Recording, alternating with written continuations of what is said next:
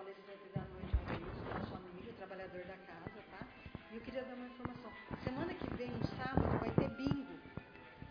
Se vocês quiserem participar, sete e meia da noite, lá no lar, tá ok?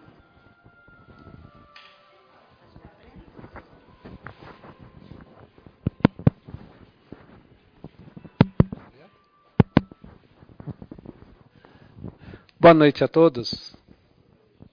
Como é comum na casa espírita, quando a gente começa um trabalho, a gente sempre faz uma prece. Pois a prece ela tem o objetivo do qual nós deixamos um pouquinho de lado as nossas preocupações, os nossos problemas e voltamos o nosso pensamento para Deus. Então convido a todos vocês nesse momento para acalmar o seu coração e deixar sua mente livre, elevando os nossos pensamentos para Deus, para Jesus agradecendo a oportunidade de estarmos aqui mais uma vez reunidos em seu nome para o desenvolvimento do trabalho da noite. Que cada um de nós que vem a essa casa à procura de conhecimento, à procura de esclarecimento, à procura de consolo, à procura de orientação, possa retornar para casa dentro, tendo dentro do seu coração a certeza de que tudo o que nós temos na nossa vida faz parte do nosso processo de crescimento e desenvolvimento. Que Jesus nos abençoe e que tenhamos todos uma boa reunião. Que assim seja. Talvez uma das coisas que nos deixe mais preocupados no nosso cotidiano seja o fato que a gente vive num mundo cercado de vários problemas. Infelizmente, a nossa sociedade é um lugar onde acontecem muitas coisas ruins. Tá? E mais ainda, infelizmente, ah, essas coisas ruins elas costumam muito mais ser propagadas do que quando ocorrem coisas boas. Não é muito difícil, a gente vai, é, liga a televisão, liga em qualquer jornal, qualquer hora do dia, liga o rádio ou abre o jornal impresso, a gente encontra sempre em destaque aquelas notícias, aquelas informações que falam das desgraças e falam dos problemas. Se dá mais ênfase a essas injustiças do que talvez as justiças, as coisas boas. Por isso, muitas pessoas vivem a, no seu dia a dia, ficam com o coração atormentado. A gente tem medo, a gente tem receio, falta-nos paz. Quantas vezes é esse sentimento que bate dentro de nós? Falta paz, falta tranquilidade. Cria-se medo, cria-se desesperança. É muito disso que a gente vive, que a gente passa. Mas será que tudo isso ocorre dessa maneira mesmo? Será que o nosso mundo está tão ruim mesmo que não tem jeito? Quantas vezes a gente escuta falando para a pessoa, ah, é melhor acabar tudo e começar do zero. Quantas desesperanças muitas vezes a gente tem. Falta-nos muitas vezes a fé. A fé de acreditar que talvez todo esse processo que ocorre aqui, ele tem um certo sentido. Por causa dessas injustiças e dessas diferenças, muitos de nós perdem um pouco da fé e a esperança em Deus. Como Deus pode deixar que o mundo ocorra tanto sofrimento? Como Deus pode deixar que ocorram guerras, ocorram situações terríveis? Cadê Deus para proteger as pessoas? Quantas crianças estão passando fome? Talvez nessa noite que nós estamos aqui, nós aqui todos agasalhados, sobre um teto, sobre bem protegidos, quantas crianças talvez estejam aí pelas ruas essa noite, passando justamente frio e fome? Então fica essa sensação. Cadê a justiça de Deus? Cadê exatamente essa, esse ponto? Onde está isso? Onde estão essas coisas? Bem, se a gente parar e pensar um pouquinho, realmente, se a gente imaginar que as coisas acontecem simplesmente pela falta de existir uma ação a Deus, nós vamos acabar concordando com essa ideia. Porém, o que a gente tem que olhar um pouquinho, um pouquinho mais, de uma maneira um pouco mais ampla, um pouquinho maior, é que todo esse mundo nosso, ele passa por um processo constante de transformação. Embora a gente vê essas desgraças que ainda tem nos dias de hoje, se a gente voltar um pouquinho tempo atrás, a gente vai ver que o mundo era muito mais complicado e muito mais violento. Embora algumas pessoas saudosamente vão dizer: Ah, mas quando eu era pequeno, eu morava, eu, eu, eu podia brincar na rua, não tinha violência, não tinha problema, agora tem a violência. Sim, antigamente talvez a gente tivesse um pouco mais de sossego, porque a gente vivia em pequenos lugares lugares pouco povoados, lugares com pouco movimento, tá? Mas a fome, a violência, sim, ela existia. Basta lembrar que mais ou menos há 100 anos atrás teve a Primeira Grande Guerra Mundial, né? Uma das guerras mais sangrentas que teve ao longo da história. Uma, talvez uma das últimas guerras que teve esse combate mais corpo a corpo, tá? Foi inventado um gás que sufocava as pessoas, etc. Foi terrível. Passou-se 20 anos, 20 e poucos anos, teve outra guerra, a Segunda Guerra Mundial. Foi mais terrível ainda. Mais de 50 milhões de pessoas morreram no mundo. Né? Sendo que 6 milhões apenas de judeus, somente porque eram judeus. Não era o soldado que estava na frente da batalha, não era o inimigo, somente porque era judeu. Duas bombas atômicas foram jogadas, Hiroshima e Nagasaki, matando 180 mil pessoas em alguns minutos. Né? Só para mostrar o quanto que eu sou forte, eu sou poderoso, eu vou lá e te destruo uma cidade inteira. Pá! Com um piscar de olhos. Né? Se a gente começa a voltar mais no tempo ainda, a gente vai ver aquelas guerras mais sangrentas ainda, em menor escala, sem dúvida, porque as populações eram menores, os movimentos eram menores, mas sempre teve isso.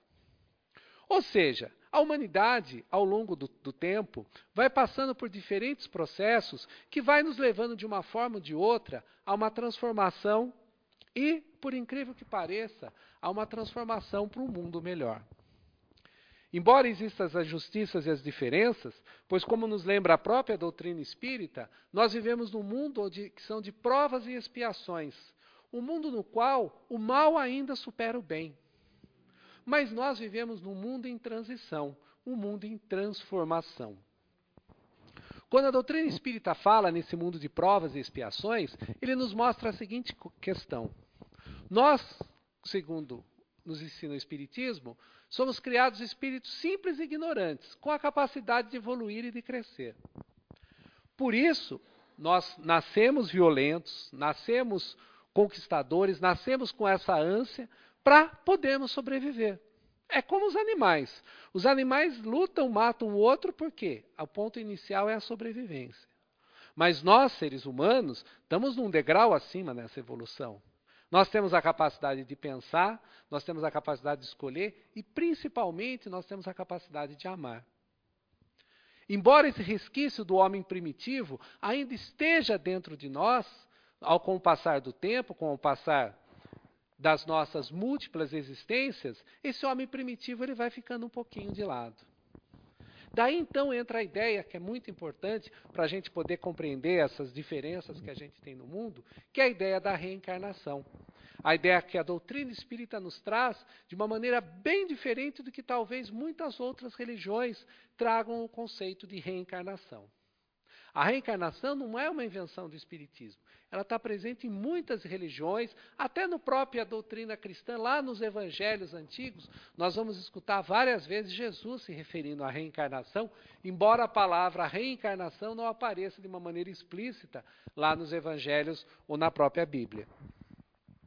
Justamente então, aquele homem violento, aquele homem que fazia guerra, ele vive até hoje aqui. Quem sabe não somos um de nós que já participamos dessas atrocidades. Quem sabe nós já promovemos essa violência. E graças a Deus hoje, com as passar das nossas múltiplas existências, nós conseguimos amainar um pouco o nosso coração.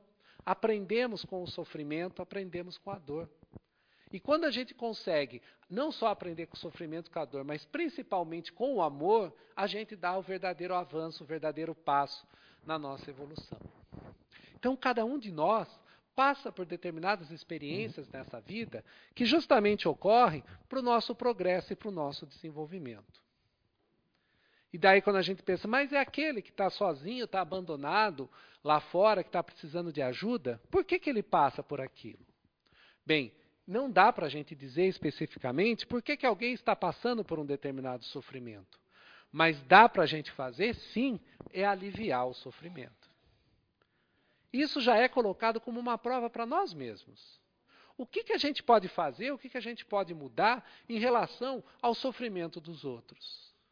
Já que eu tenho um certo discernimento, já que eu tenho um certo conhecimento e tenho uma certa capacidade, o que, que eu posso fazer para promover essa transformação? O que, que eu posso fazer para minorar o sofrimento dos outros? Quando a gente começa a tomar essa atitude, a gente vai perceber que essas diferenças que existem no mundo justamente servem ao mesmo tempo como um instrumento para aqueles que passam de alguma forma, resgatar coisas de um passado anterior, mas também, ao mesmo tempo, nos oferece uma oportunidade de crescimento e de aprendizagem. Quando fomos nós lá e oferecemos ajuda, conseguimos auxiliar alguém que está com dificuldades, quanto que a gente consegue, de repente, transformar aquela pessoa? Tirar aquela pessoa de um rumo, de uma determinada rota e colocar em outro caminho. E veja só, muitas vezes essa ajuda não é uma questão de uma ajuda material, mas sim de uma ajuda de muitas vezes abrir o nosso coração e descobrir o que aflige aquela pessoa. Quantas pessoas estão em situação ruim, não é somente por limitações materiais, mas principalmente por limitações envolvidas nos sentimentos, limitações que envolvem certas circunstâncias que as pessoas passaram. A perda de um ente querido, a perda de uma oportunidade na vida, uma doença grave. Quantas vezes isso tira a pessoa do rumo, tira ela da sua trajetória e a coloca num outro caminho que muitas vezes a leva para uma situação de depressão, uma situação de desespero. As pessoas muitas vezes falam, ah, mas a pessoa muitas vezes está naquilo porque quer. É a mesma coisa de falar, a pessoa fuma porque quer. Pare de fumar a partir do momento. Não é uma coisa simples de fazer. Ou a pessoa é gorda, ela tem sobrepeso, por quê? Porque ela é sem vergonha, porque ela vai lá e come. Pare de comer para emagrecer. Não é fácil a gente tomar essa decisão, embora muitas vezes a gente saiba. Porque muitas vezes são coisas que estão muito enraizadas dentro de nós e requer justamente uma transformação difícil. Então, algumas vezes a pessoa envolvida numa certa doença, numa certo vício, numa certa droga, pessoas que usam drogas pesadas, etc. Não é uma questão de desvio de caráter apenas. Normalmente não é, e sim uma questão de qual a pessoa precisa sair daquela situação. Precisa de ajuda médica, precisa de ajuda psicológica, mas também precisa de ajuda espiritual. Precisa desses três aspectos para a gente poder resolver um problema. Nenhum problema que a gente tem, a gente consegue resolver apenas numa vertente. Só na vertente material, só na vertente psicológica e só na espiritual. A gente precisa dessas três vertentes para conseguir resolver. Por quê? Porque nós somos uma pessoa integral, nós somos um homem integral que tem esses três aspectos aqui. O fato, então, da gente passar por certas dificuldades está, muito, está justamente relacionado pelo fato que nós estamos vivos. Nós estamos encarnados aqui na matéria. A matéria nos provoca esses desafios. Quando nós estamos desencarnados, ou seja, quando o espírito não está ligado no corpo, como Kardec diz, ele é um espírito errante, um espírito que está no, no plano espiritual, ele não passa fome, não passa dor. Só vai passar se ele quiser. Porque ele não tem um corpo para sentir dor. Ele não tem uma barriga para sentir fome. Mas nós, como somos colocados aqui no mundo, nós somos colocados não somente nas influências da, das intempéries, mas também somos colocados diretamente nas influências uns com os outros. E qual é o desafio? Passado dezenas de milhares de anos, desde que a humanidade existe, o homem ainda não consegue aprender a viver plenamente em sociedade a gente ainda carrega aqueles, como eu falei antes, esse sentimento do homem primitivo, de é, ficar, com, ficar com as coisas, querer acumular muita riqueza, querer acumular muitas coisas e não saber, a não, não saber dividir isso com o outro. Como a gente pode ser feliz se o nosso próximo não é feliz? Como que a gente pode ficar bem se alguém que está próximo de nós não está bem?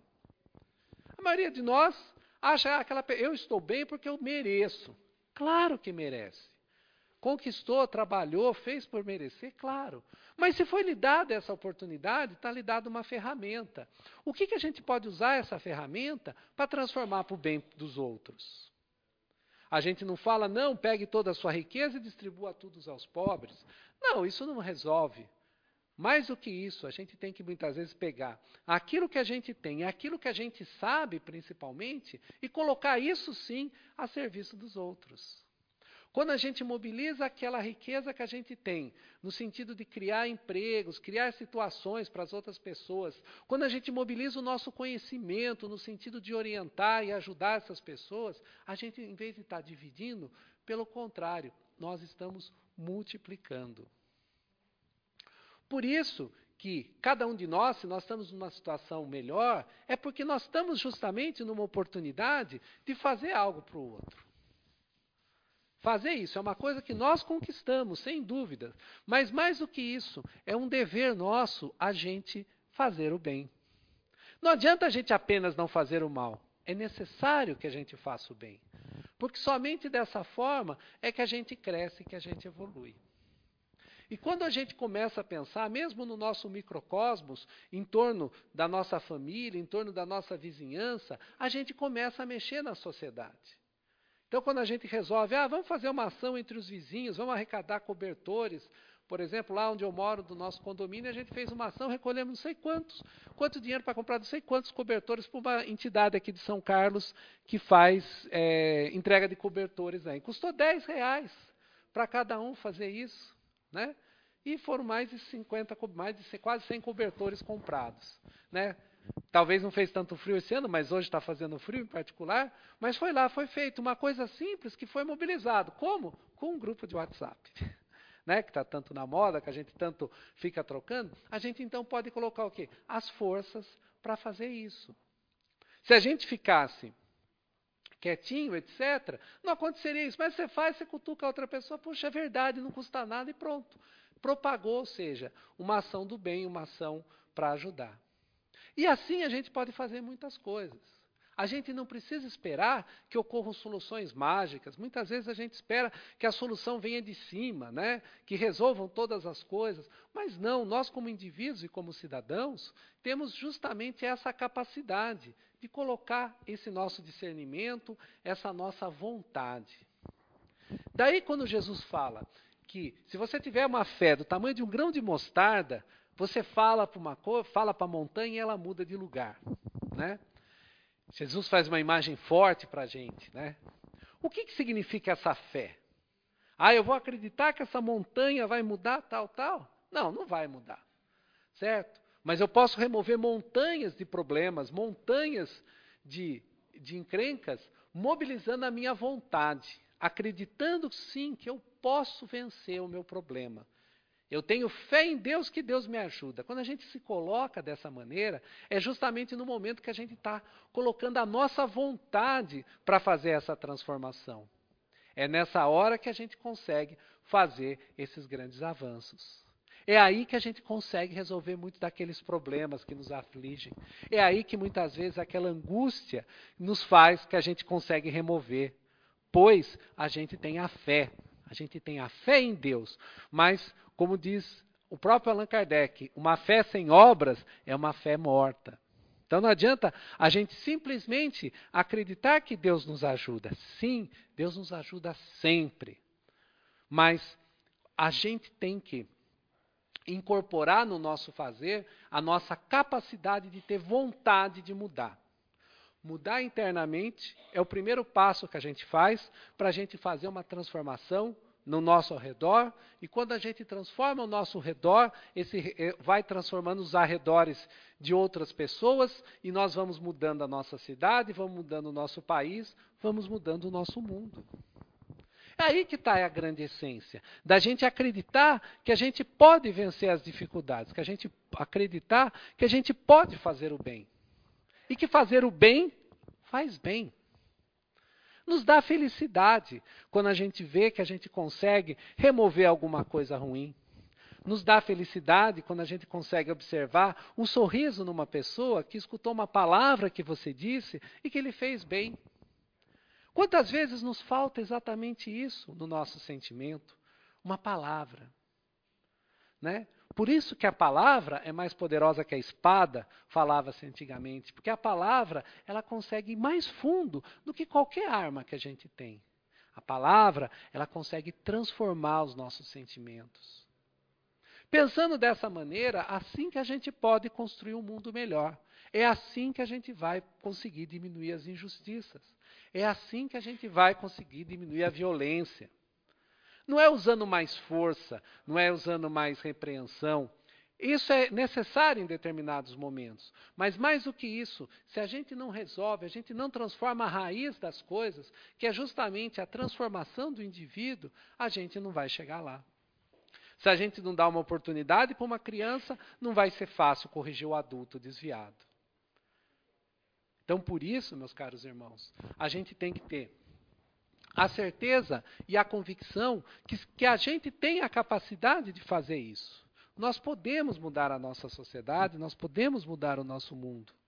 Tá? Não precisa ser uma grande obra, essa obra pode ser bem pequenininha, começando por nós mesmos, acreditando que a gente pode fazer alguma coisa boa, tendo fé que quando a gente quer fazer uma coisa boa, muitos outros vêm com a gente fazendo isso. Por isso que a gente costuma dizer na doutrina espírita que quando a gente está envolvido numa determinada atividade, sempre nós temos os nossos amigos espirituais envolvidos conosco. E quando a gente se, se dedica a fazer uma atividade do bem, quem acha, quem acha que vai ser nossos companheiros? Vão ser amigos espirituais do bem. Por outro lado, se a gente se dedica a fazer o mal, visita a prejudicar as pessoas, nós vamos sim arrumar amigos também para fazer aquela empreitada. Mas a gente sabe que turma vai ser, né? Se a gente está aprontando de uma determinada coisa, é gente que apronta mais do que, que nós ainda que vai estar tá junto. É esse companheiro que você quer? Qual é o companheiro que você quer próximo de você? Por isso, a nossa existência, o nosso mundo, é uma oportunidade justamente da gente ir experimentando essas diversas coisas. Por isso que nas nossas diferentes reencarnações já nascemos em várias situações. Nascemos ricos, nascemos pobres, nascemos é, poderosos, nascemos opressores, nascemos oprimidos. Já nascemos em condição privilegiada e já nascemos em condição subalterna.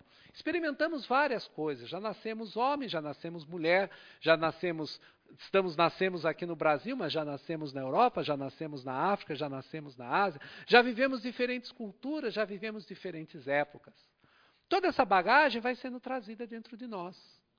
E aí cabe a nós, ao longo de cada existência, justamente utilizar não somente aquilo que de alguma forma inerentemente vem conosco, mas também aquilo que nos é dado de oportunidade para crescimento na vida.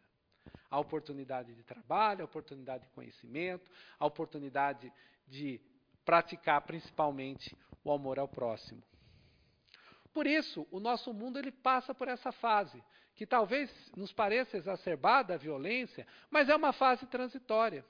Pois essa violência, com o passar do tempo, ela vai sim embora. Porque não somente o mundo, mas todos os espíritos aqui que vivem vão também evoluindo. E aqueles que não conseguirem seguir esse caminho, vão acontecer o seguinte: vão ter que ir para a segunda divisão. Vão ter que ir para um outro mundo.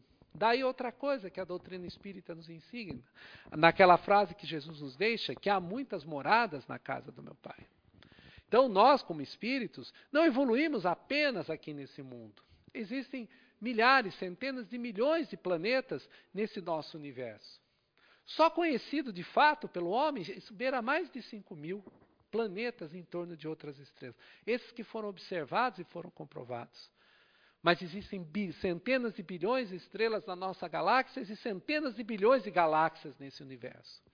Então, em todas essas infinidades de mundos, nós podemos justamente evoluir. Quando a Terra passar por essa, essa transição de mundo provas e de provas e expiação, aquilo que Kardec chama de mundo de regeneração, muitos desses espíritos que são ainda violentos, muito mais primitivos, não vão ter mais lugar aqui. Aí eles vão para um outro mundo que, que, que acontece o quê? Que é muito mais primitivo que a Terra. Muito pior que a Terra. Quando for para lá, isso não é tanto um castigo para esses espíritos que forem para lá. Porque esses espíritos que são os mais violentos aqui, quando forem para um mundo como esse, eles vão ser os mais bonzinhos daquele mundo. Eles vão estar no topo da evolução. Eles vão ser os melhores para aquele mundo. E lá eles vão fazer o quê? Vão ajudar a melhorar aquele mundo. Então veja só, aqueles que de repente atrapalham hoje o nosso progresso vão ser úteis em outro lugar que o progresso está muito, muito mais atrasado. Então, esse processo todo que ah, os espíritos nos explicam mostram justamente essa oportunidade de transformação e de crescimento. Então, por isso, cada vez que nós estamos encarnados aqui, nós estamos tendo uma extraordinária oportunidade de aprendizado, uma extraordinária oportunidade de crescimento e de evolução. Por isso que a gente tem que aproveitar a nossa vida. Quando a gente fala aproveitar a vida, não é aproveitar daquele jeito que muita gente fala, ah, eu aproveito a vida, só fico na boa, na festa, na farra. Não é isso, não. É aproveitar aquilo que nos é dado, a condição onde a gente nasce, a condição que a gente conseguiu estudar, a condição que nos conseguimos trabalhar, a condição que nos deu de formar uma família, a condição que nos deu para o nosso crescimento e evolução. Pois sabe, quando será que nós vamos ter uma outra oportunidade de estar aqui encarnado? Né? Basta lembrar que hoje normalmente as famílias estão tendo menos, até menos que dois filhos, em média, né? Ou um pouco mais de dois filhos, né? Ou seja, morre dois, o pai e a mãe vai ficar dois ali para continuar, né? Logo, logo, ou seja, vai demorar muito tempo. E além do mais, nós estamos vivendo cada vez mais no nosso mundo. Hoje a taxa média de vida de um brasileiro é acima de 70 anos. Né? Então, cada vez que alguém encarna, vai demorar mais tempo para abrir uma vaga para vir para cá. Né? Então não é difícil a gente estimar que na nossa próxima encarnação, depois que a gente desencarnar, talvez a gente espere uns 100 anos do lado de lá ou até mais para conseguir uma vaguinha para vir para cá. Então por isso, aproveitemos a oportunidade de estarmos aqui.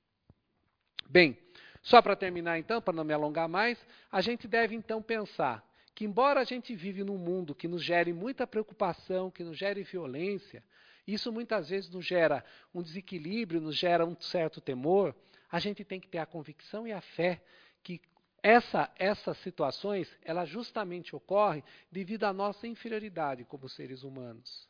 E a gente só vai vencer isso quando cada um de nós tomar consciência desse fato e se colocar justamente para o auxílio e para o progresso do próximo.